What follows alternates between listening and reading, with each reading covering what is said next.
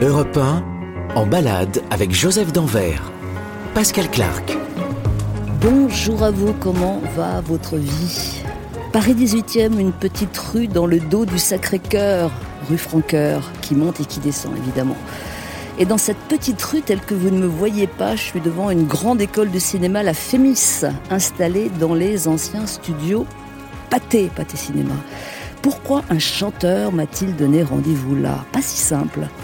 Avant d'écrire, de composer, d'interpréter, Joseph Danvers a eu d'autres vies. Chef opérateur pour le ciné, mais aussi boxeur et même footballeur. Depuis 15 ans maintenant, il trace sa route en solo sur les scènes et dans les studios. Cinq albums, dont le dernier en date propose plus que jamais des morceaux comme de petits courts-métrages de cinéma. Nous y voilà. Joseph ne vient pas d'Anvers, mais de Nevers. Il avance désormais en indépendant, se nourrit de rencontres, dont Alain Bachung, jadis, pour qui il a écrit, se risque aussi en littérature ou en BD. Joseph Danvers, personnage attachant, tissant des histoires où l'on trouve des belles, des balles, des hôtels, des verres d'alcool, des chutes et des nuits mal barrées tous azimuts. Scénario. Et s'il ne venait pas? Ah, mais si Je vois qui arrive, à tout de suite. Pascal Clark, en balade avec Joseph Danvers sur Europe 1. Salut Joseph Danvers. Salut Pascal Clark. Comment ça va? Ça va bien, Ça ouais. va bien. En mai, paraît-il, fais ce qu'il te plaît. Pas si simple.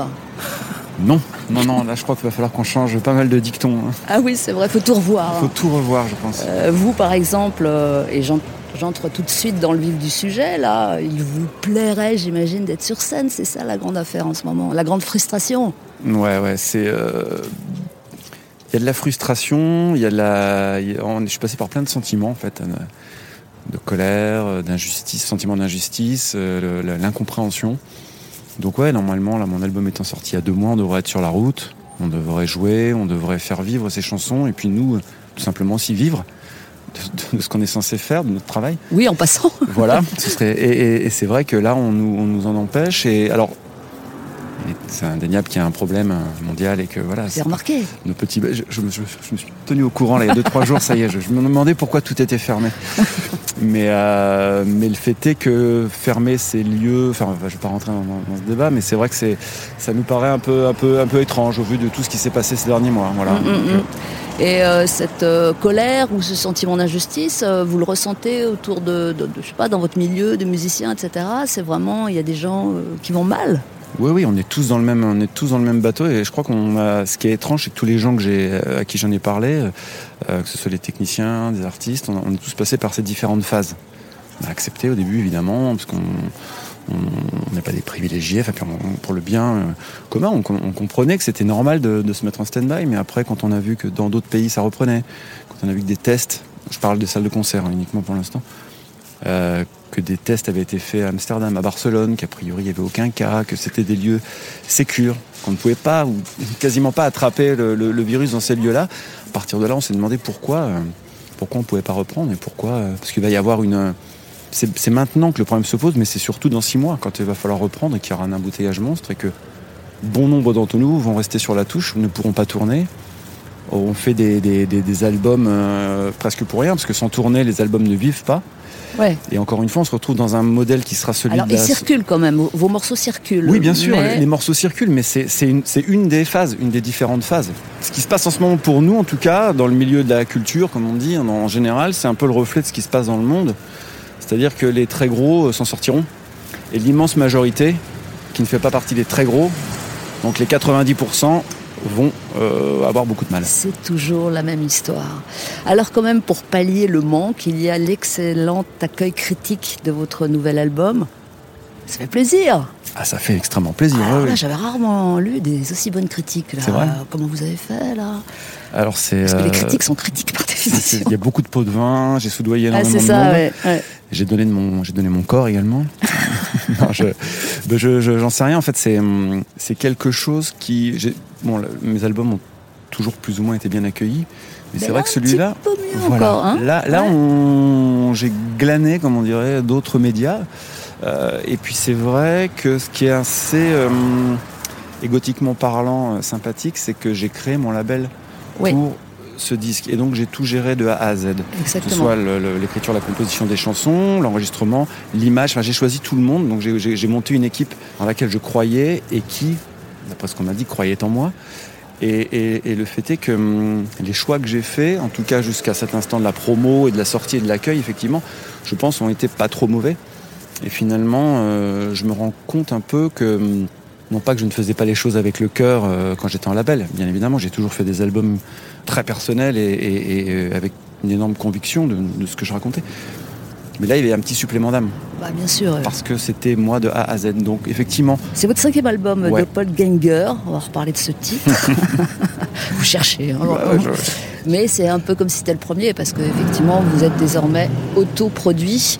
Je précise que nous sommes à un carrefour du 18e où il y a de la circulation, c'est le propre d'un carrefour.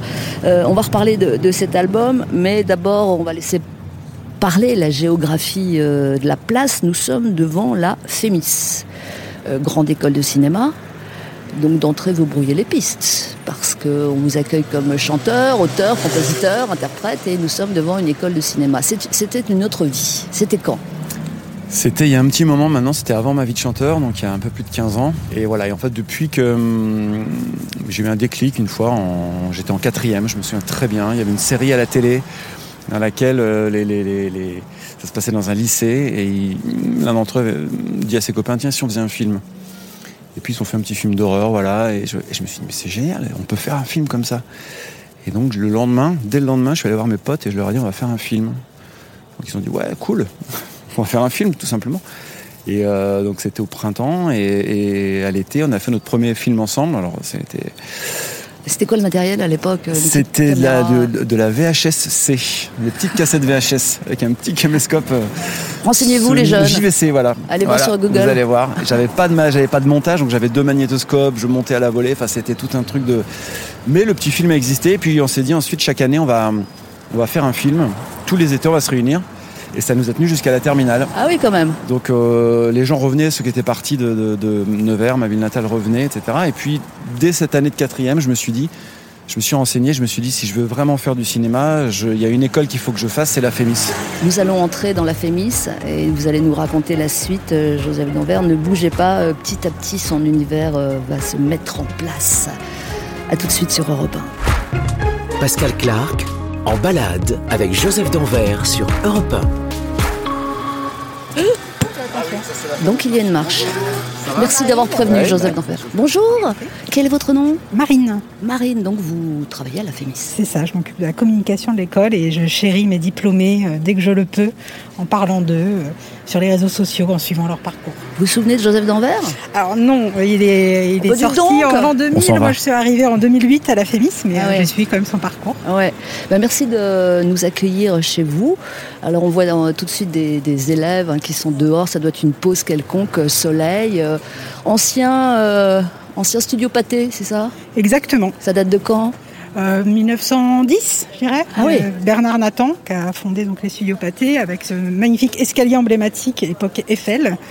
Où en Ah, fait, c'est un escalier Eiffel. Voilà, faut s'imaginer Oh. que c'était tout le pâté de maison qui appartenait euh, à Société Pâté, avec les studios de colorisation, de sonorisation aussi, des films emblématiques, euh, Les Misérables, Les Enfants du Paradis. euh, Et le dernier euh, plateau qui a accueilli un film, c'était euh, pour le film de Jean-Jacques Hano, L'Amant, où il y a eu le- la dernière Après production. le Pâté. roman euh, de Marguerite Duras. Voilà. D'accord. Joseph, qu'est-ce qui remonte là Qu'est-ce qui remonte plein de choses Je vois ces gens sur les marches, là, je me vois il y a quelques années, c'était. C'était un peu mon spot là. on va Ah oui Bah oui, il y a du soleil.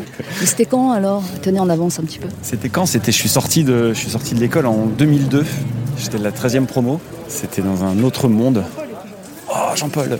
Jean-Paul, le gardien, qui est un peu le, le, le gardien du temple, même, plus que le gardien de la Fémis. On va le voir, Jean-Paul Ah ben, Jean-Paul, je sais pas s'il va se souvenir de moi. Jean-Paul Bah, On va essayer.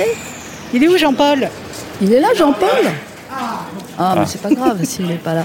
Jean- Jean-Paul. Jean-Paul était euh, quelqu'un avec qui je passais beaucoup de temps parce que souvent Jean-Paul nous, nous autorisait à faire des fêtes le soir un peu plus tard que Ça, prévu. faut pas le dire, en fait. Je le dis pas. Et euh, Non, c'était, un, entendu. c'était un autre, un autre temps. Et surtout, moi à l'époque, je faisais beaucoup de boxe. Et Jean-Paul avait assisté au combat euh, dit du siècle à Kinshasa entre George Foreman et Mohamed Ali. Ah, je croyais que c'était avez- vous le combat du siècle. Non Alors ça, c'était le deuxième combat du siècle. C'était un autre siècle. C'était le 21e. ah ouais, donc vous parliez boxe ensemble et ça, ça crée des liens. Exactement. On va mettre la boxe de côté parce qu'il a beaucoup de vie, Joseph Danvers. hein, il a pff, je sais pas combien de vies. Euh, le cinéma, vous avez, vous êtes sorti de la FEMIS comme chef opérateur, c'est ça? Oui. Enfin, on sort de la FEMIS, on, est, on, on devient assistant opérateur. Ouais. Et, euh, et donc j'ai fait quelques longs métrages comme assistant à l'assistanat. Et puis après, j'ai euh, en parallèle, euh, je, je fais, je fais pas mal de, de courts métrages, de clips. euh, voilà, comme chef opérateur, j'ai réalisé aussi certains films. Et puis Alors, voilà, moi, je chef, chef opérateur, les gens savent Ouais. pas forcément. Comment on peut décrire ce métier-là Et ben, le chef opérateur, c'est lui qui va mettre euh, tout euh, euh, son sens artistique pardon, et ses connaissances techniques au service euh, du réalisateur pour rendre en image euh, euh, l'univers euh, du réalisateur au service du scénario. Enfin, de, euh, voilà, c'est je, ça. je- je fais une mousse sous le masque qui acquiesce.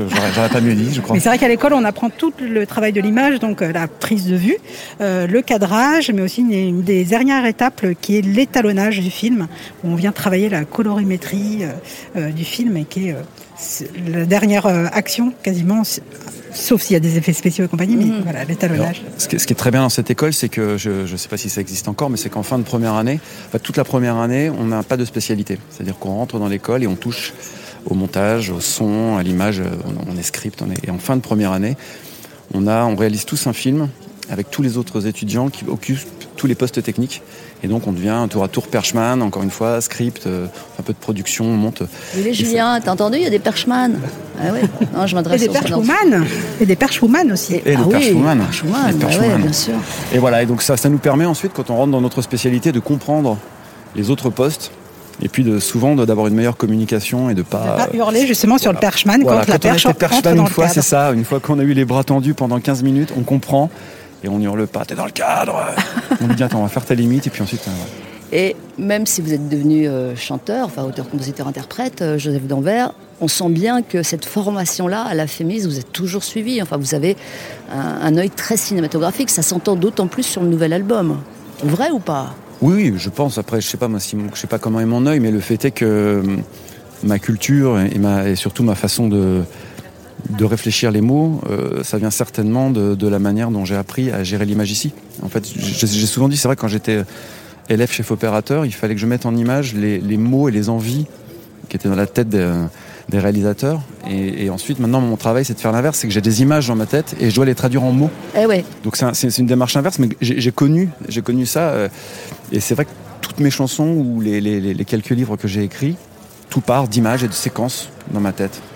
Et d'ailleurs, il y a des répliques de films, sur euh, des extraits de films, sur votre nouvel album. Et je voulais vous, ju- juste vous demander, j'ai j'ai reconnu la voix de Patrick Devers, évidemment. Mhm. C'est quel film? C'est Hôtel des Amériques de Téchiné. Voilà.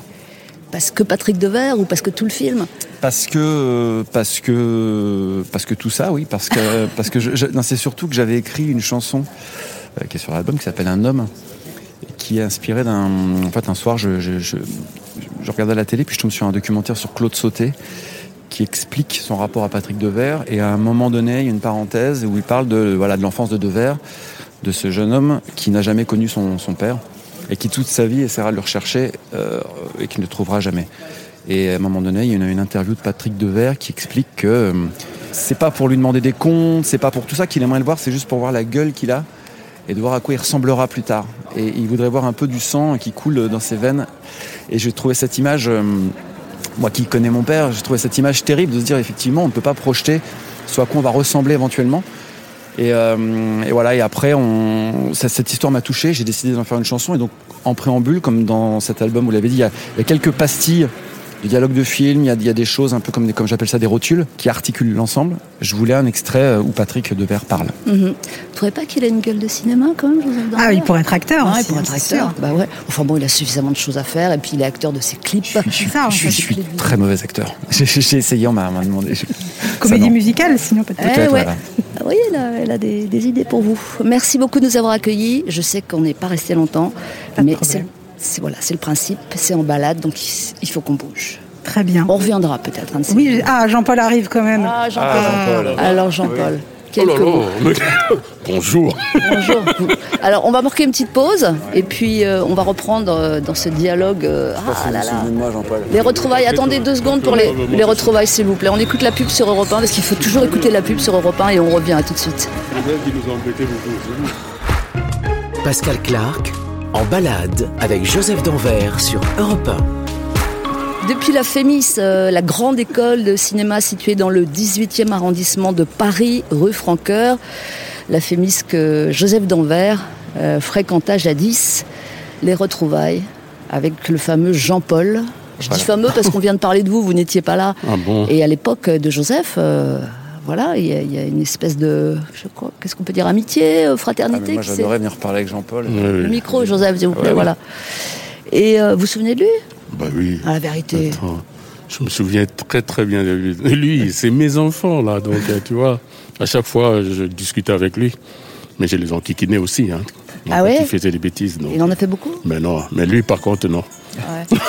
Quand vous voyez la, la- la- la- la stature euh, de Jean-Paul, vous n'avez pas envie de l'embêter Quand il prend sa grosse voix, on fait le, on se calme. Ouais. Mais on parlait de boxe et tout, je me souviens que Bah oui, ouais. du combat à Kinshasa. Kinshasa, tout ça là. Eh ouais. Mohamed Ali contre euh, Foreman. Foreman, ouais, ouais. Eh oui.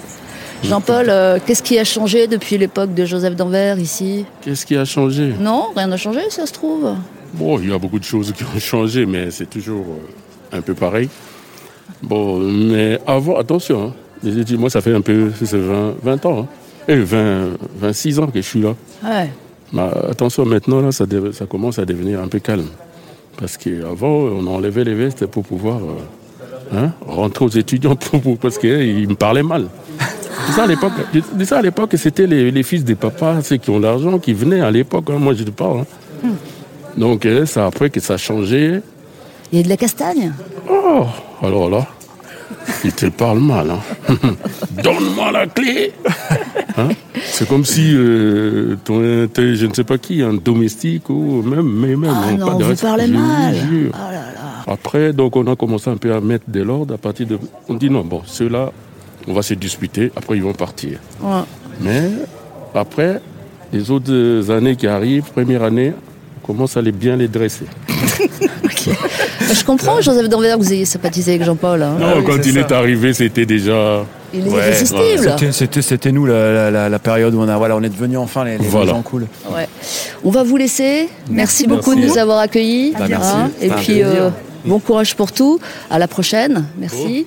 Euh, Quand tu veux, tu vois, je ne peux pas encore partir. hein. Bah non, bah je, je vais repasser, écoute, avec grand plaisir, ouais, ça marche. Ok, merci en tout cas. Merci. Merci, à Merci. bientôt. Allez Joseph, on avance parce que on a de la route. Nous quittons actuellement la, la Fémis sous le soleil.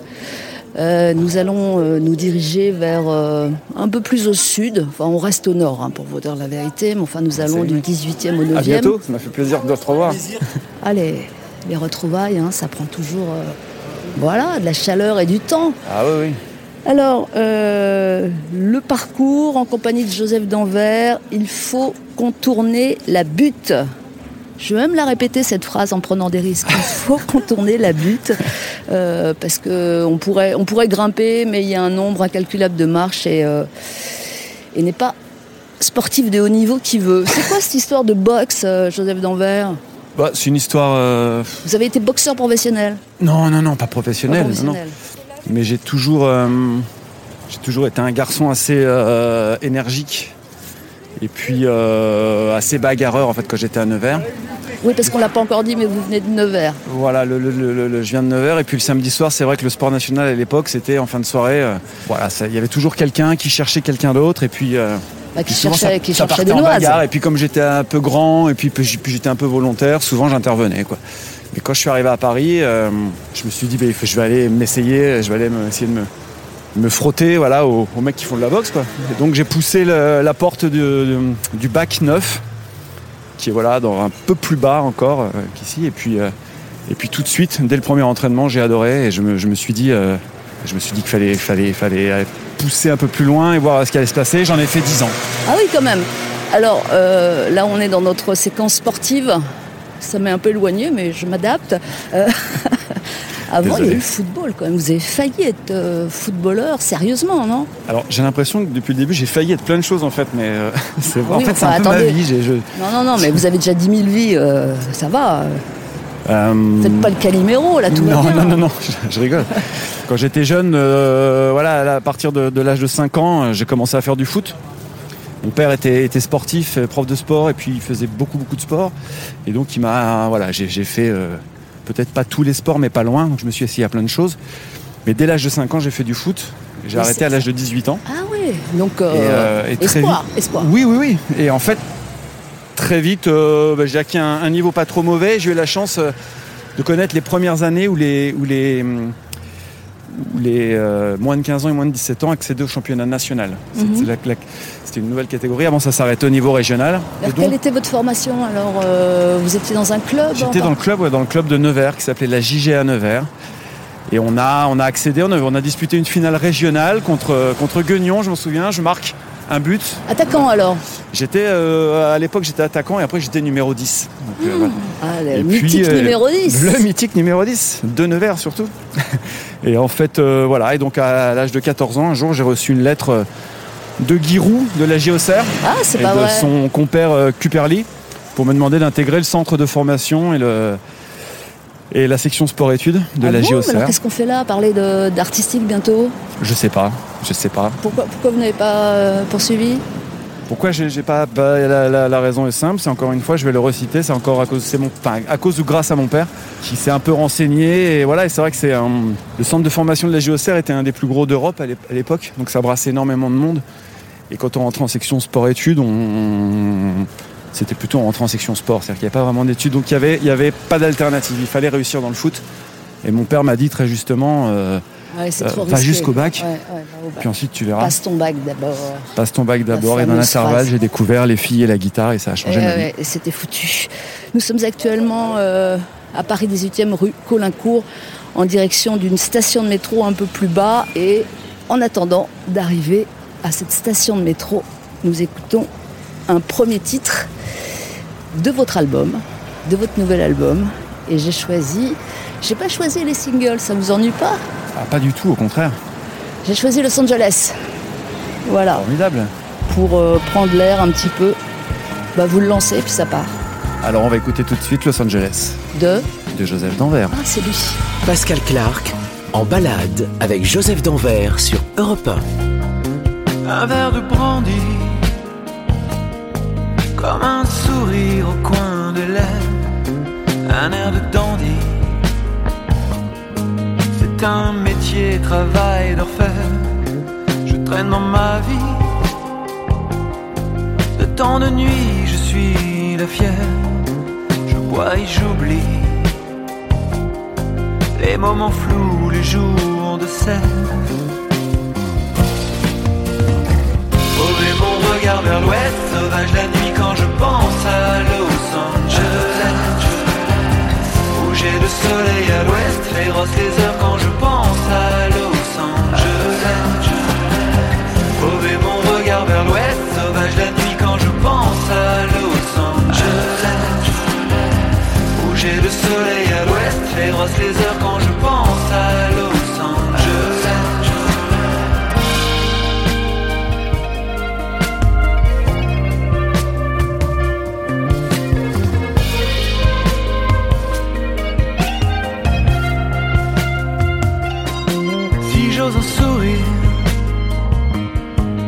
parce qu'on me l'a demandé. Si j'aime tant courir, c'est que ma vie est à l'arrivée. Oh, si je peux m'enfuir, c'est que personne n'est réveillé. Oh, si je veux partir, où seront ceux qui m'ont aimé? Mauvais mon regard vers l'ouest, sauvage la nuit quand je pense à Los Angeles. J'ai le soleil à l'ouest, féroce les heures quand je pense à Los Angeles. Mauvais mon regard vers l'ouest,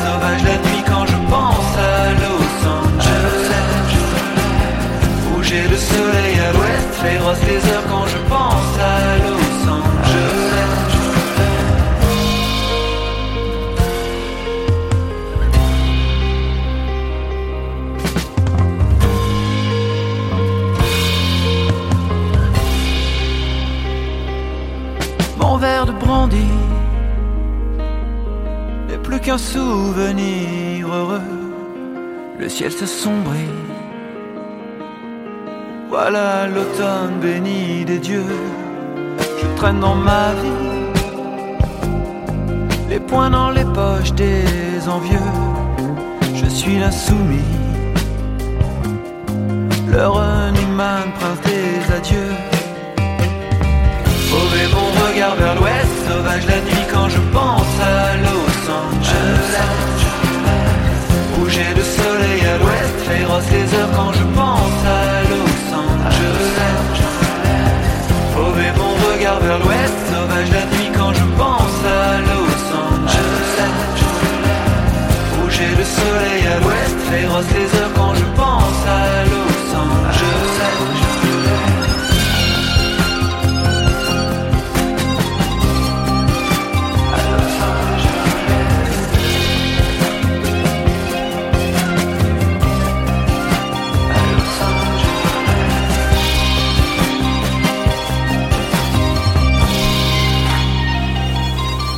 Los Angeles sur Europe 1.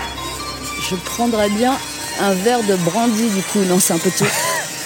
Euh, Joseph Danvers, oui quelques mots sur... euh, Petite histoire, c'est-à-dire que c'est une. Ce, texte a, a- a une dizaine d'années. En fait, date de, de- de mes tout débuts.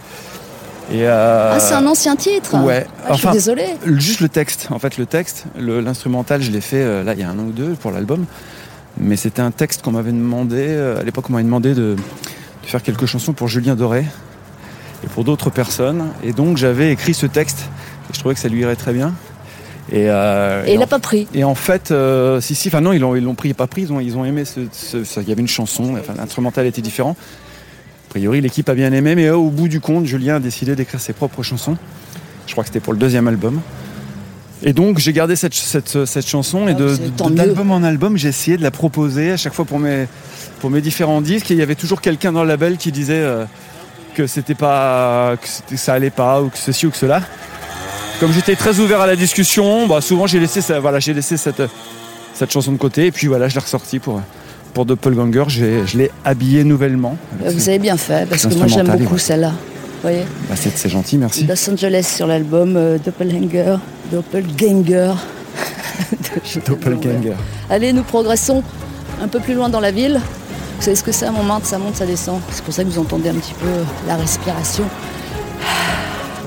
C'est normal en même temps de respirer. Hein à tout de suite sur Europe 1. Pascal Clark en balade avec Joseph Danvers sur Europe 1. On vient de faire la photo sur le mode ton sur ton avec Joseph Danvers. Nous sommes devant la station de métro Anvers.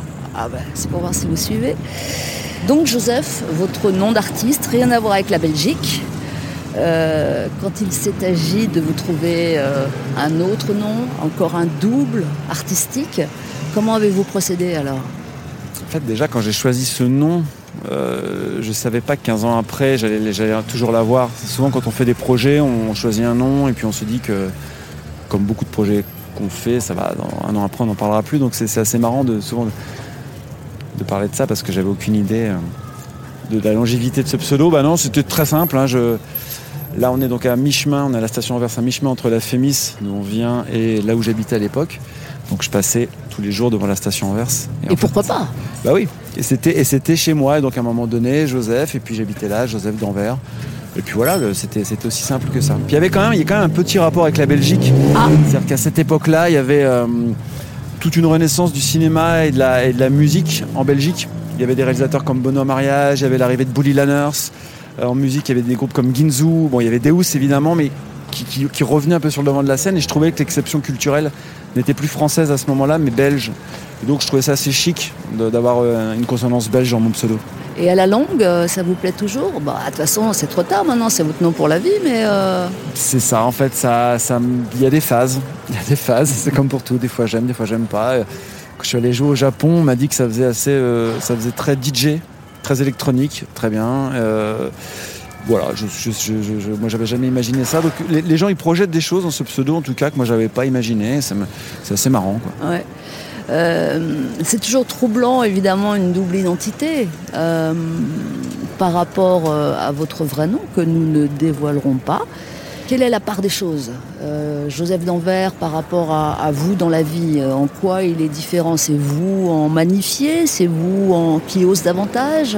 Quel est le n'y a pas vraiment de personnage. J'avais juste pris un pseudo au départ pour essayer de, légitimer et d'assumer le fait d'écrire des choses qui m'étaient personnelles sans que ce soit la vie du vrai moi. Donc à travers un pseudo, ça mettait à distance et ça permettait d'éviter, je trouve, une certaine impudeur. C'était juste ça la démarche. Et puis il y avait aussi l'idée que si à un moment donné j'avais du succès et que les salles euh, ou que les gens euh, crient mon nom ou qu'il y ait quelque chose qui se passe, euh, pour éviter, je- je- je redoutais pas de prendre la grosse tête, mais je me suis dit, si j'en ai vu tellement devenir un peu un but de leur personne que quand les gens, quand les gens criaient au départ, euh, ou quand on parlait de Joseph Danvers, Joseph Danvers, c'était pas moi. Donc il y avait un truc de mise à distance comme ça, qui était, qui était très, très confortable. Et, le fait est qu'au fur et à mesure, même s'il n'y a pas un personnage, il y a quand même cette identité, comme vous dites, double. Euh, Joseph Danvers, c'est un peu la part mélancolique, la part euh, un peu plus sombre, justement, de la personne que je suis. Et, et c'est celle qui permet justement d'exorciser euh, les démons ou les, les affres du, du vrai moi, si je puis dire. Alors, il se trouve que votre nouvel album, euh, on l'a déjà dit, s'appelle Doppelganger, sauf qu'on n'a pas expliqué. Il s'agit aussi euh, de- de- de- d'un double, euh, parfois maléfique d'ailleurs. Donc là, ça fait beaucoup de doubles, là. Ça fait là, là, là, là. Il y a, il y a un nombre de vous-même, euh, une espèce d'explosion. C'est ça, c'est. euh, Bah, non, en fait, en fait, du coup, d'appeler et mon label que j'ai créé et mon album Doppelganger, il y avait l'idée justement de euh, de légitimer et de d'accepter effectivement cette double part entre qui je suis et puis ce personnage un peu plus public qui est Joseph Danvers. Et en même temps, ce personnage, il m'a enfermé dans quelque chose. C'est-à-dire que euh, quand euh, je, euh, quand j'essayais d'aller dans d'autres euh, territoires musicaux, je me disais non, euh, la musique de Joseph Danvers, c'est pas ça. Ou un peu, des fois, il y a des potes qui me disaient mais tu veux pas faire des chansons un peu plus légères, un peu moins, euh, voilà, dans le, dans le, pas dans le drama, mais voilà, un, peu moins, un pluvieuse, on va dire. Et je disais ben non, parce que ce que j'écris, c'est ça. Et en fait, euh, en créant ce label et en, créant, en appelant cet album comme ça, c'était une, façon de dire, voilà, tous les doubles qu'il y a à l'intérieur de moi, mais comme à l'intérieur de tout le monde, je vais les laisser un peu, voilà, se- s'exprimer et dire ce qu'ils ont à dire. Et c'est pour ça que cet album, il y a euh, une grosse consonance électronique, parce que j'avais envie d'aller là-bas, parce que mes détours par le théâtre ou le cinéma en tant que compositeur m'ont fait aller sur ces terrains-là. Et justement de pouvoir dire, je, je- euh, finalement, il y a plusieurs facettes, il y a plusieurs doubles. Voilà. On, est, on est tous multiples, alors on va jouer aussi le. On est tous une boule à facettes. On est tous, voilà. on est tous un peu disco dans, dans, dans le cœur. Non, pas forcément disco, mais. euh, si, voilà. la facette, c'est disco. hein. Ben voilà, nous sommes euh, revenus à une espèce de source de votre nom, euh, la station Anvers, ou Anvers, je dis Anvers, mais peu importe, qui mène euh, au Sacré-Cœur. Normalement, il y a des groupes et des grappes de touristes ici, mais là, pour le coup, hein, c'est l'un des côtés un peu avantageux de la pandémie, c'est qu'on est un peu plus tranquille. Nouvelle pause et puis on va, on va changer de quartier. hein. Vous allez nous faire découvrir euh, un quartier encore plus à l'est. Il y a Los Angeles à l'ouest et puis il, y a- il y a- se passe des choses aussi à l'est. Euh, belle matinée à vous sur Europe 1. On re... bah, bien sûr qu'on vient, à tout de suite.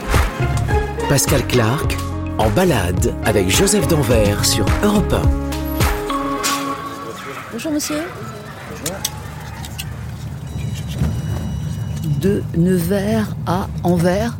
Enfin, vous l'avez compris maintenant, de Nevers à la station de métro parisienne Anvers, que nous quittons actuellement. Euh, nous sommes euh, en voiture. Voiture VTC pour tout dire, euh, direction un peu plus à l'est. Il faut qu'on raconte vos rencontres musicales parce que c'est important. Joseph Danvers, vous avez croisé quand même de, de- de- de sérieuses personnalités. Alors, vous avez fait les parties de Dominique A, euh, qui d'autre encore mieux sec, me semble-t-il. Donc des gens quand même très très très très estimables et très estimés d'ailleurs. Il y a eu aussi dans le passé euh, Dick Rivers, hein, Mhm, pour, qui, Exact. pour qui vous avez écrit euh, bah, un, un ou deux albums. Un album entier, ouais, L'homme sans âge, et puis quelques chansons par la suite. Ouais, ouais. Qu'est-ce qui fait que vous allez vers un artiste ou alors c'est peut-être qu'on vous demande aussi? Chacune des rencontres est différente, et, mais à chaque fois, il y a eu du sens. Et euh, euh, l'histoire de Dick Rivers, ça, ça s'est arrivé par exemple quand je commençais à écrire pour Alain Bachung sur l'album Bleu Pétrole.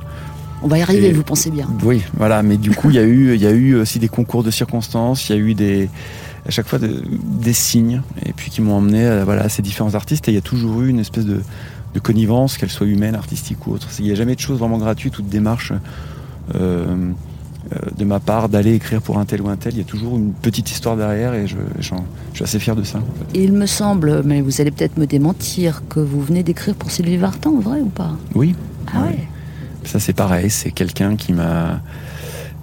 Je faisais une, je faisais la promo de mon, mon- mon dernier roman, juste une balle perdue, dans une librairie, et puis j'étais, j'avais fait un petit showcase, je jouais quelques chansons, fait un petit showcase qui a fini par durer des heures. parce que je me suis transformé en jukebox, Quand Et- on pouvait encore voilà. Et puis, euh, et puis quelqu'un est venu me voir, c'est quelqu'un qui écoutait mes albums, qui les aimait plutôt pas mal, et puis il m'a dit, bah, je travaille pour, euh, j'écris pour différentes personnes également, dont Sylvie Vartan, et puis on aimerait monter un album avec des gens euh, qu'on aime bien, d'un peu de votre génération. On a parlé de Pierre Lapointe, on a parlé de gens comme ça. Et, puis, et puis très vite, je me suis dit, mais évidemment, oui, il y a- là aussi, il y a du sens. Et puis j'ai composé l'été dernier un titre que Sylvie a plutôt beaucoup aimé. Et là, ils sont. Et ils sont- Sylvie va la chanter. Sylvie va la chanter, voilà. Ouais. Alors quand même, bon, je pense que c'est la rencontre phare, celle avec Alain Bachung, qui habitait pas très loin d'ici d'ailleurs. Ouais. hein. Euh, comment ça s'était passé? Comment ça s'était fait cette histoire? Là encore, il y, y a toute une. Alors cette histoire, je l'aime bien, parce que- parce que c'est la mienne. Non, non, c'est-à-dire que j'avais entendu dire que Alain Bachung faisait un nouvel album, que ça faisait plusieurs années qu'ils essayaient différentes personnes, mais que Alain n'était jamais vraiment satisfait du résultat. Ça c'était Alain. hein. Ça, c'était Alain. Ouais. Et, euh, et donc, j'ai demandé à mon label euh, de l'époque de mettre en contact avec le- son directeur artistique en disant je vais proposer des chansons, pourquoi pas. Et puis on m'a fait comprendre que sur les rangs, il y avait déjà Daniel Dark, Mansé, Domenica, Miosek, enfin tous les gens que, j'admire, que j'estime. Et, et on m'a dit bah, ne t'y frotte pas parce qu'il y a déjà tous ces gens-là. Et puis, euh, et puis au contraire, moi j'avais envie de m'y frotter. Donc euh, j'ai trouvé de mon côté le mail du directeur artistique. J'ai écrit trois textes. Et puis un soir, euh, je les ai envoyés comme ça, à ce directeur artistique. Je suis allé me coucher. Et le lendemain matin, quand j'ai ouvert mon, mon- mon ordinateur portable, j'ai vu un mail du directeur artistique me demandant, se présentant et me disant voilà, Alain et moi, on aime bien ce que tu fais, on aimerait que tu nous envoies Ah. des textes. Et je comprenais pas. Et en fait, nos, croisement. nos mails se sont croisés, nos messages se sont croisés. Et L'après-midi même, Alain lisait mes textes et on m'a demandé d'aller boire un café chez lui, donc oui, là, rue de, à côté de la rue de la Goutte d'Or. Et, euh, et je me retrouvais avec Alain Bachung l'après-midi même. Personnage impressionnant évidemment. Impressionnant et en même temps, euh, dès les premières secondes où je l'ai rencontré, il m'a mis à l'aise. Et euh, il s'est mis à mon niveau en fait. Et quand j'ai fait mon premier album euh, avec Jean-Louis Pierrot, qui était un de ses fidèles collaborateurs, qui a composé La Nuit Je mens, entre Mhm. autres, euh, ou Angora, il m'a dit Alain, c'est un des rares artistes. euh, en studio, je l'ai vu s'adresser de la même manière au PDG d'Universal comme au balayeur du studio. Il n'y avait pas de différence. Et en fait, euh, bah, j'aime bien cette idée-là, j'aime bien ce genre de mec, j'aime bien des mecs qui ont, des parcours incroyables et puis qui savent, bah, qui, qui savent être humains, qui savent voilà, qu'il n'y a pas de, de différence entre, entre les êtres humains. Et du coup, moi, je, Alain a fait la même chose avec moi, il s'est mis à mon niveau et on a, on a tout de suite, il y a eu quelque chose d'immédiat, on a, on a commencé la conversation très vite. Quoi. Je sais pas si la, la question va être facile, mais que vous a-t-il appris? Est-ce qu'il y a des choses de lui qui vous restent euh, vraiment en profondeur? Ah oui, c'est indéniable. Euh, en fait, quand, on, quand je travaillais avec lui, on, on me demandait mais est-ce qu'il vous, donne des, leçons, des conseils? Dit non, il m'a jamais, il, s'est jamais comporté avec moi comme un, oui, comme un. Paternaliste, il n'était pas Bah, et en même temps, si, il y avait un Ah. côté quand même où il était, non, non, mais il était paternaliste, mais dans, dans l'attention qu'il Oui. avait euh, envers moi. J'ai eu des protecteur. protecteurs, j'ai eu des problèmes de santé à ce moment-là de ma vie, et ça a été un des premiers à m'appeler quand je suis sorti de l'hôpital. Euh, Enfin, il y a eu plein de choses comme ça. De, de- de- il y a un comportement assez incroyable à mon encontre, au, niveau, humain. Et professionnellement, euh, en fait, je me rendais pas compte qu'il me distillait des conseils. Mais c'est en travaillant avec lui, et par exemple, le souci du détail. C'est quelque chose euh, qu'on devrait tous savoir, mais euh, que je n'avais pas forcément. Sur voilà, quand une phrase, quand on, écrit une phrase pour une chanson, il faut que tout soit parfait. Il faut que la métrique, la rythmique, la sonorité, le choix des mots, le sens, cogne. Et, euh, et j'avais pas forcément cette rigueur avant lui. Ça, c'est une des leçons, en tout cas, ou de ce que je garde de lui. Il y a, pas mal de choses, mais ça, je crois que c'est le, truc principal. Alors on va pas se priver, évidemment. On va écouter euh, l'un des morceaux que vous avez écrit pour Alain Bachung. C'était évidemment sur l'album, sur l'album Bleu Pétrole. Ça s'appelle Temps de nuit et c'est une splendeur. Euh, Alain Bachung chante Temps de nuit, musique Armand Méliès, paroles Joseph Danvers. Écoutez ça. Europe 1, Pascal Clark se balade avec Joseph Danvers.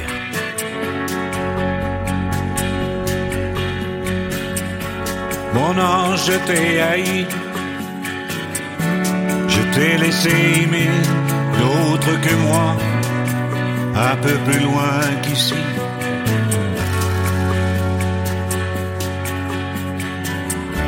Mon ange, t'ai trahi, tant de nuits habitées, que mon cœur a cessé de me donner la vie si loin de moi, si loin de moi,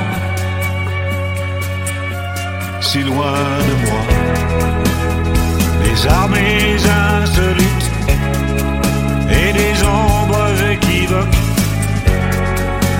des fils dont on se moque et des femmes que l'on quitte, des tristesses surannées, des malheurs qu'on oublie des ongles un peu noircis, des ongles un peu noircis. Mon ange, t'ai puni, attends me sacrifier, icône idolâtrée, immondice à la nuit.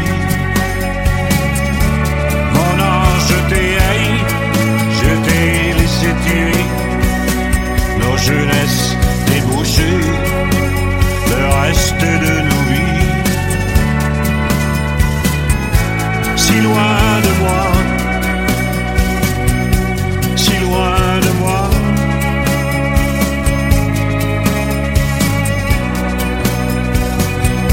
Si loin de moi.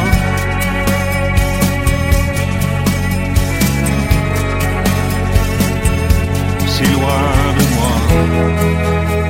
Des armées insolites et des ombres équivoques. Des fils dont on se moque et des femmes que l'on. Des tristesses surannées, des malheurs qu'on oublie.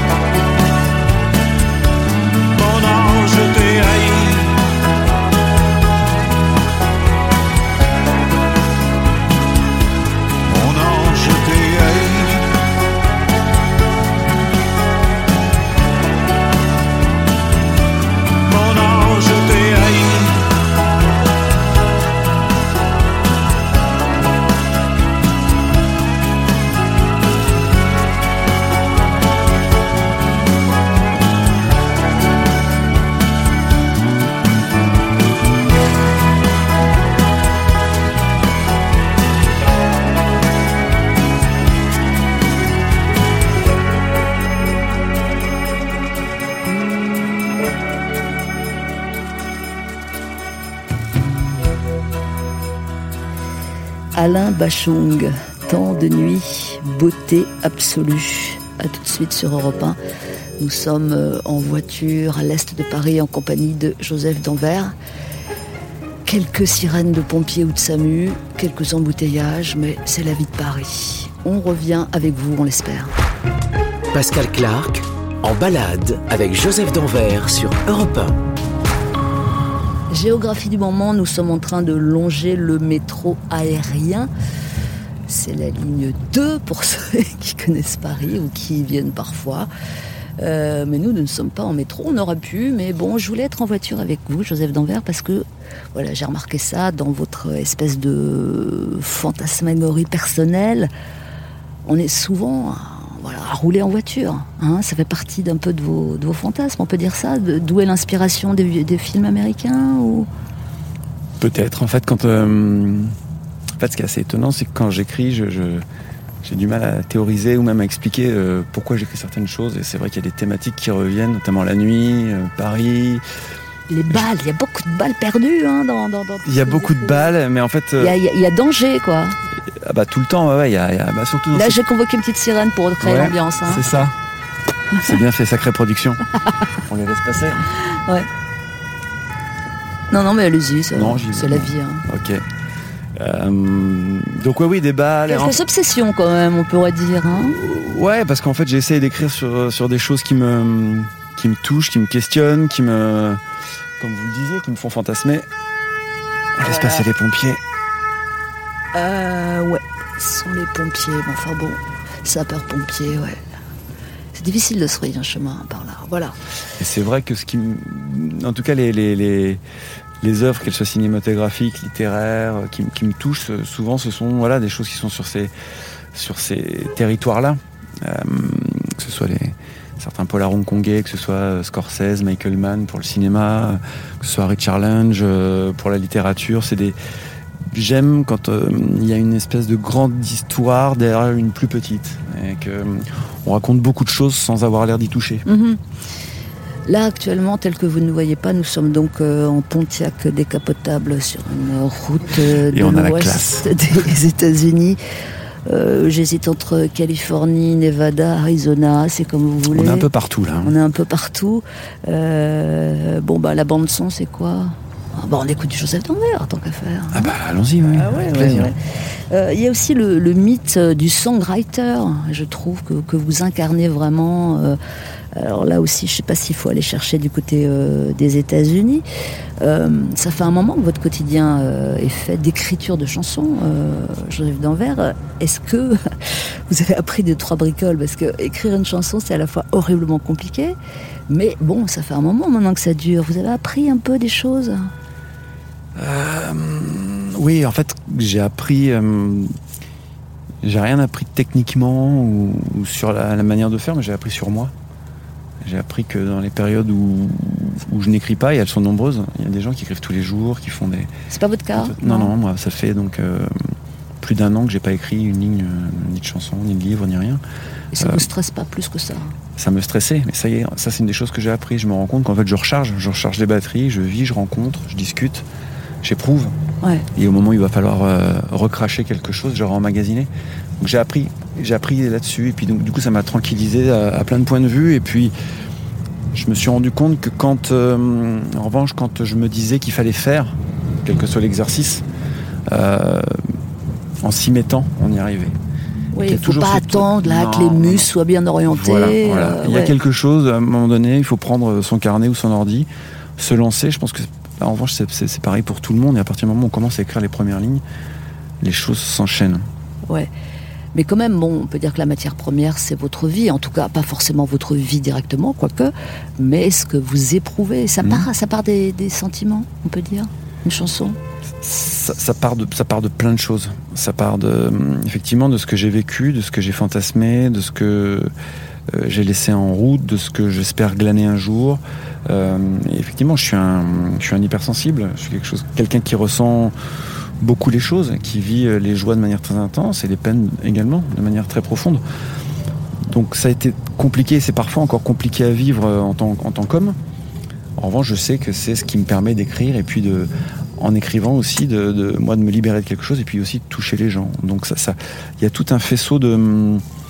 En fait, je vois ça comme des fils. C'est un peu, c'est une espèce, c'est un peu ma synesthésie à moi. Je vois pas des couleurs, mais je vois comme des fils, comme des ramifications souvent. Il y a un truc très visuel et, j'ai l'impression de tirer des fils jusqu'à moi, de choses, de sentiments, de phrases, de d'instants de vie qui paraissent anodins puis qui me restent en tête quelques mois plus tard. Et pourquoi cet instant m'est resté? Et là je vais essayer de tirer le fil par exemple. Est-ce qu'il vous manque davantage de succès? Est-ce que c'est un thème? Est-ce que vous aimeriez euh, euh, vendre davantage de disques? Est-ce que vous aimeriez être euh, euh, plus populaire encore? Ce sont des thèmes qui vous travaillent? Mais moi, j'aimerais toujours être quelqu'un d'autre. Depuis que je suis gamin, je voulais être quelqu'un d'autre. Donc, euh, oui, après, j'ai toujours cette. euh, euh, le, problème, du, je pense, du succès, c'est comme l'argent, c'est comme tout, c'est que plus on en a, plus on en veut.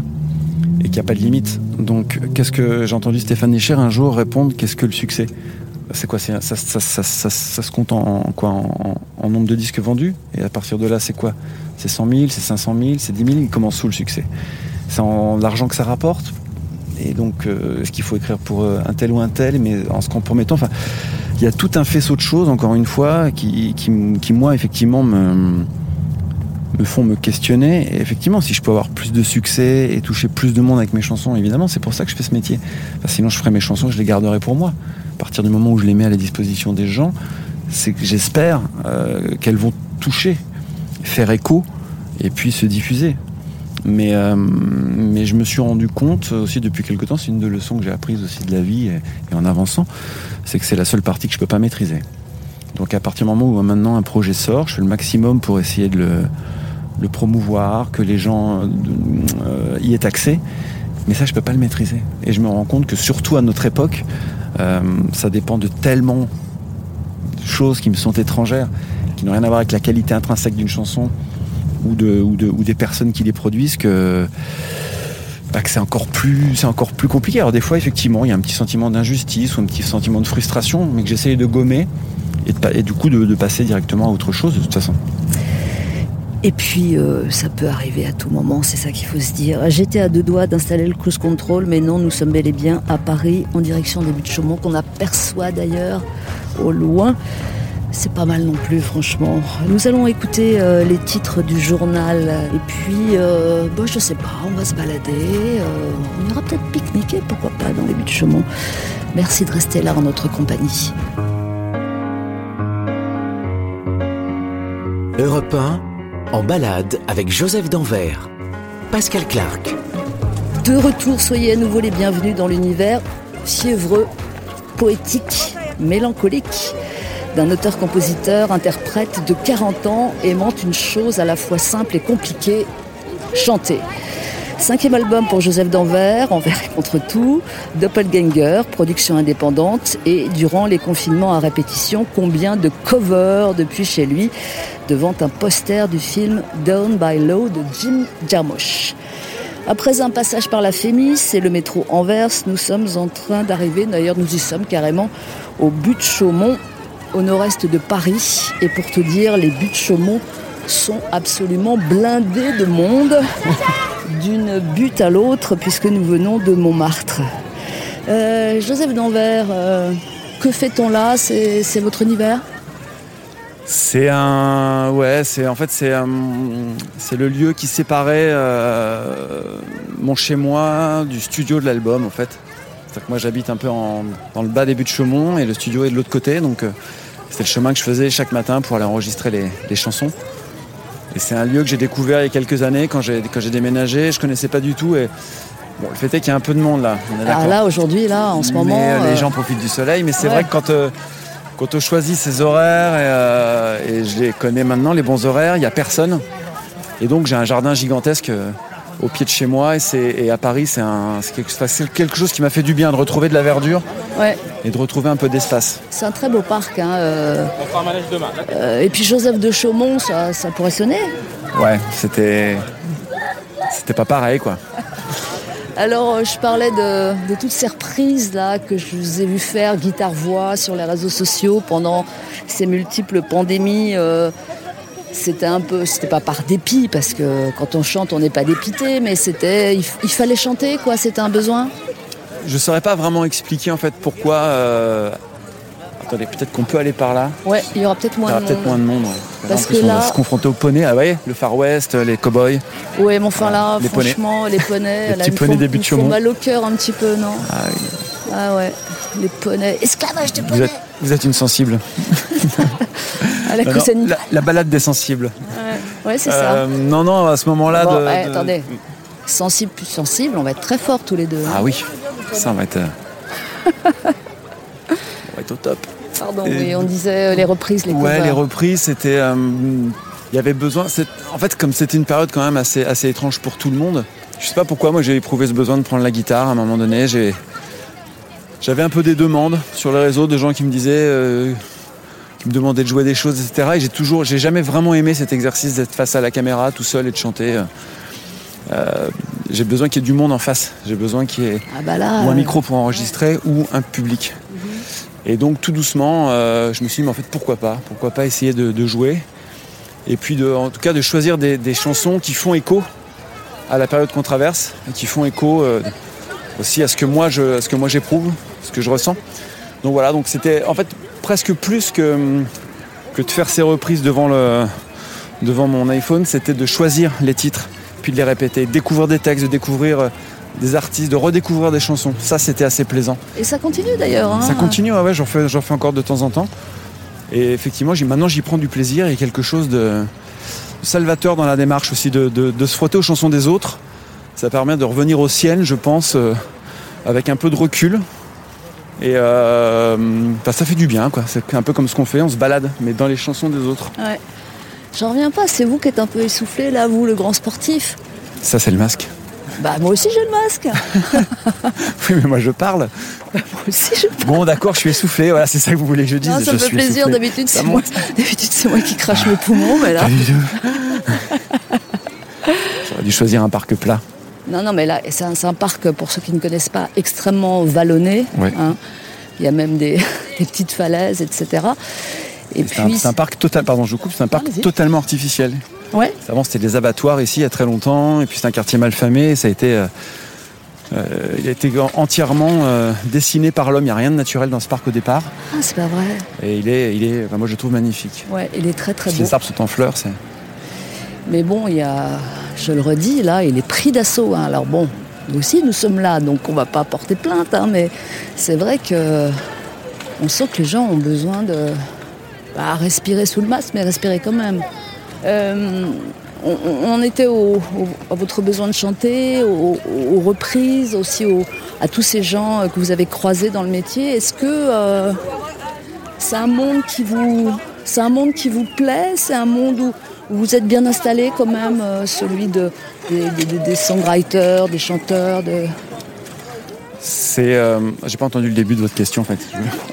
C'est un peu- Il y a des- une bande de, de gens en trottinette qui m'ont perturbé. Bon, les enfants, vous pouvez vous taire. Cassez-vous les mômes. Non, je vous demandais si ce monde dans lequel vous opérez depuis un petit moment déjà, est-ce qu'il qu'il vous va? Est-ce que euh, vous avez compris les codes? Parce que vous êtes en indépendant maintenant, on l'a dit tout à l'heure. Euh, c'est donc pour échapper à, des choses.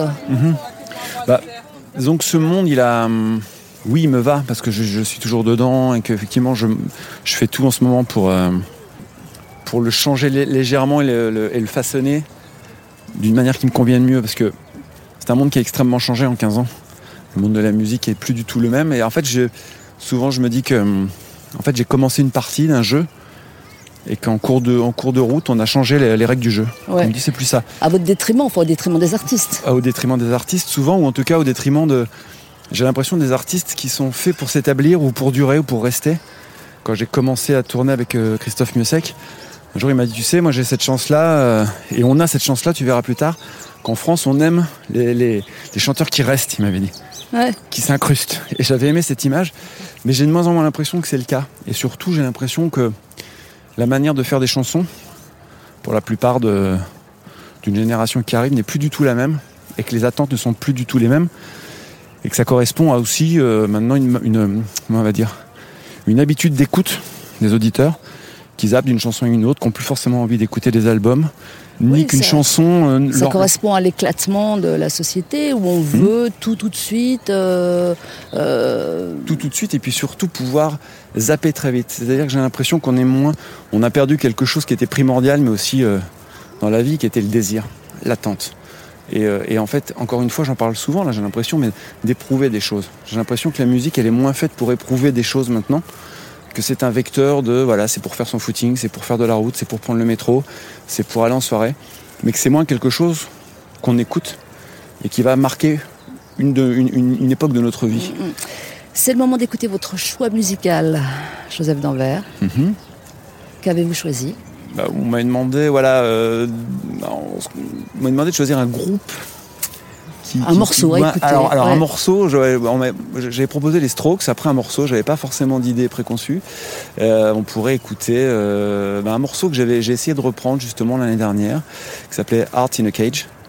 Des Strokes. Euh, des Strokes, Ah ouais. Et, et c'est un morceau qu'on mettait aux balances lors de la troisième tournée. Quand on arrive dans la salle, l'ingé son mettait ça à fond et ça me mettait dedans. Et voilà, et pour la petite histoire, le dernier concert que j'ai vu, quand on avait encore la chance d'y aller, c'était les Strokes à l'Olympia. Ah bah ouais, Et trois jours après, j'avais le Covid. Donc je crois que j'ai chopé le- la maladie là-bas. sérieux. Donc si c'était à refaire, le concert était tellement dingue que je le referais. The Strokes, groupe de New York, le chanteur s'appelle Julian, Julian Julian. Casablancas, encore un nom de cinéma. C'est le choix euh, de Joseph Danvers sur Europe 1. Écoutez ça. Pascal Clark en balade avec Joseph Danvers sur Europe 1. I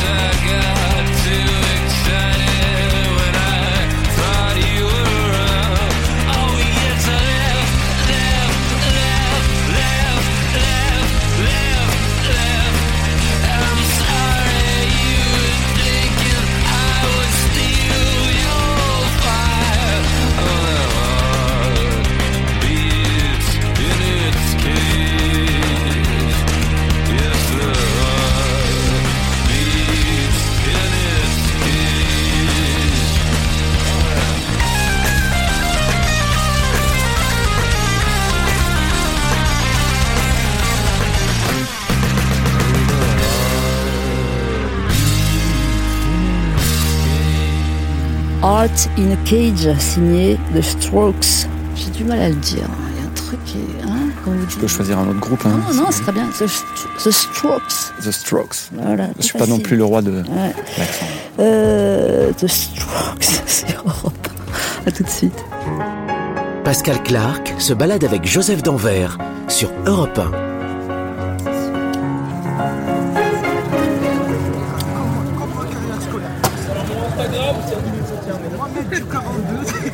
C'est un grand parc au nord-est de Paris, un parc pas de tourpeau, comme on le disait tout à l'heure, rochers, grottes, ça monte, ça descend. Et un parc des Buttes-Chaumont extrêmement fréquenté. Il y a du pique-nique dans l'air, un peu partout. Il y a des vélos, il y a des poneys, il y a des trottinettes. Il y a tout ce qu'il faut. Et puis les Buttes-Chaumont rappellent la trilogie de Virginie Despentes, non Euh, D'un- Subutex, Bah, Bien ouais. sûr. hein. Mais je suis en train de lire Apocalypse Baby, qui est, qui est le livre juste avant, je crois, et euh, c'est pareil. Il y a des séquences au but et tout. Donc. Mais c'est en fait c'est marrant parce que ce parc, on y croise souvent euh, Virginie Despentes. et, euh, On y croise. euh, euh, Enfin, je croise souvent Virginie Despentes. Enfin, une typologie, je veux dire, de d'artistes euh, dans le sens large du terme, assez spéciaux. Parce qu'il y a Virginie Despentes qui est quand même une auteure assez à part, euh, qui, qui, qui- voilà, qui, qui- qui est à la fois indé, indé, mais en même temps qui touche le grand public. Oui, c'est ça, ouais. Euh, ouais, ouais. Et puis qui voilà, qui, qui je pense écrit aussi avec ses tripes. On je crois souvent Blanche Gardin, Ah, qui au pas niveau de l'humour est pareil, c'est quelqu'un Ouais. vraiment en marge et qui pourtant touche le grand public. Je croise aussi souvent Florence Loirecaille, la comédienne qui, est- qui a fait, euh, qui a tourné avec Claire Denis, Michael Haneke ou dans le Bureau des légendes, c'est pareil, c'est une exigence dans son choix de carrière. Donc c'est un parc où on croise, euh, voilà, j'ai- enfin, les- ces trois femmes-là me viennent en tête. En effet, il faudra qu'on vienne traîner plus souvent alors. Ouais, c'est ça. Vous pouvez installer des caméras de surveillance pour. euh, Non, pas non plus. non. Alors, on, on revient euh, au, au thème de l'inspiration, comme on disait tout à l'heure. Bon, l'inspiration c'est bien, mais il faut aussi travailler. hein, ça, ça vient pas tout seul. Mais quand même, c'est une chose entre liquide et, et- et fluide. Euh, à l'écoute de votre euh, dernier album en date, euh, Jo- Joseph Danvers, euh, euh, il y a pas mal de tourments quand même. hein. de tourments. Ouais. Ouais. C'est, on les vit, les tourments, et puis on trempe une plume dedans, même si on n'écrit plus à la plume. Enfin, c'est quand même une source d'inspiration. Est-ce que ça, ça permet de dépasser les choses que de les raconter et de les chanter? En fait, quand j'écris mes chansons, je me rends compte que j'ai toujours dépassé les choses dont je parle déjà. Sinon, c'est pas possible. J'ai essayé, c'est pas possible. ouais. Ouais. Enfin, en tout cas, pour moi, ça n'est pas possible. C'est-à-dire que dans les, dans les moments où je suis vraiment, euh, où je traverse, où je suis dans, dans, dans ces fameux tourments, euh, il n'y a pas de distance, il n'y a pas de, il a pas de réflexion. Il y a, je suis dans le premier degré et j'écris des chansons, je pense comme un, comme un gamin de sixième. Il y a pas, enfin, ça peut, on peut très bien écrire quand, quand on est en sixième. hein, Je veux pas, mais, mais faut faire gaffe maintenant. Faire gaffe à Je vais avoir les gamins de sixième qui, oh, qui Le lobby des voilà, les gamins lobbies des de gamins de sixième. va se défouler sur moi.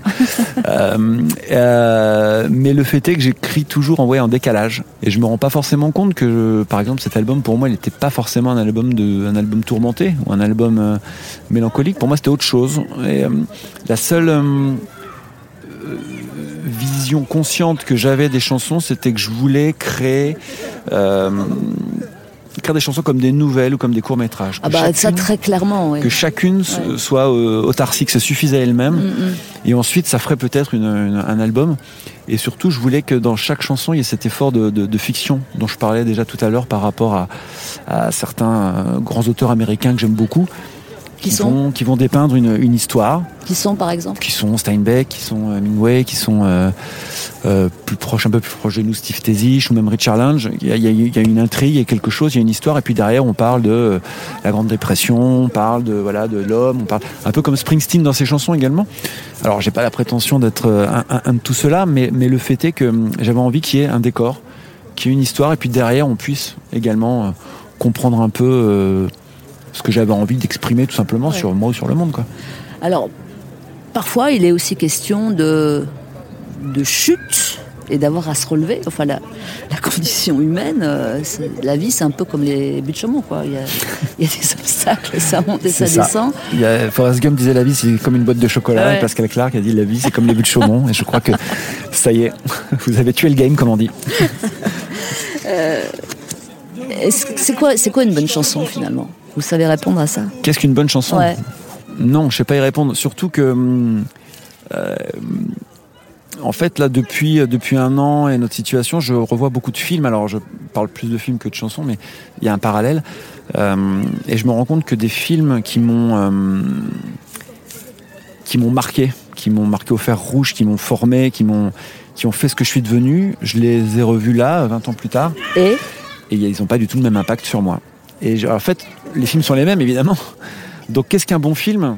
Par exemple, je suis incapable de le dire parce que il y a des films qui ont toujours le même effet, ça c'est sûr, mais certains, euh, je n'arrive pas à m'expliquer. Enfin, si j'arrive à m'expliquer, je suis plus le même garçon. mais vous êtes décalé ça ne produit plus le même effet, c'est ça? C'est ça. Et donc une bonne chanson, ça peut être une bonne chanson quand on a euh, 16 ans, quand on tombe amoureux un été, euh, ça peut être une bonne chanson, un bon slow italien, ça peut être une bonne chanson. Parce que ça va nous remuer à l'intérieur, ça va nous rappeler euh, Jessica, Nathalie ou qui on veut, euh, de, à- à, je sais pas, au camping de la, euh, dans Charente-Maritime par exemple. Et puis 20 ans plus tard, ce même slow italien, il aura forcément un peu moins d'impact. Donc Alors, une, une alors, chanson, c'est ça que j'aime une chanson, c'est Ouais. un, moment. Pour moi, c'est une, une bonne chanson, c'est quand même euh, une chanson qui nous suit, qui est la BO euh, d'un instant plus ou moins long d'une vie. Ouais.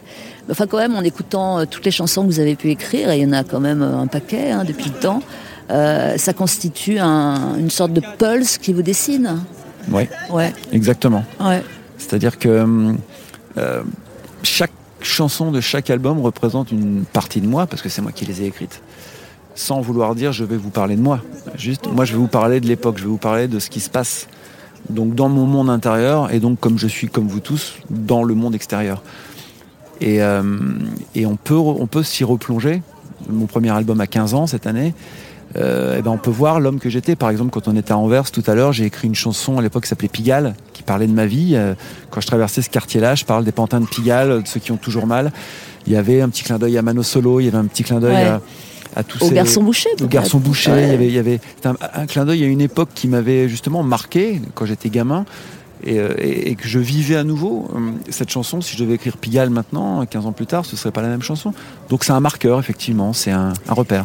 Ici, les buts de Chaumont, on est bien au soleil et je vous préviens, on quittera pas les lieux tant qu'on n'aura pas croisé soit Virginie Despentes, soit Blanche Gardin. Donc euh, j'espère que vous avez un petit peu de temps devant vous.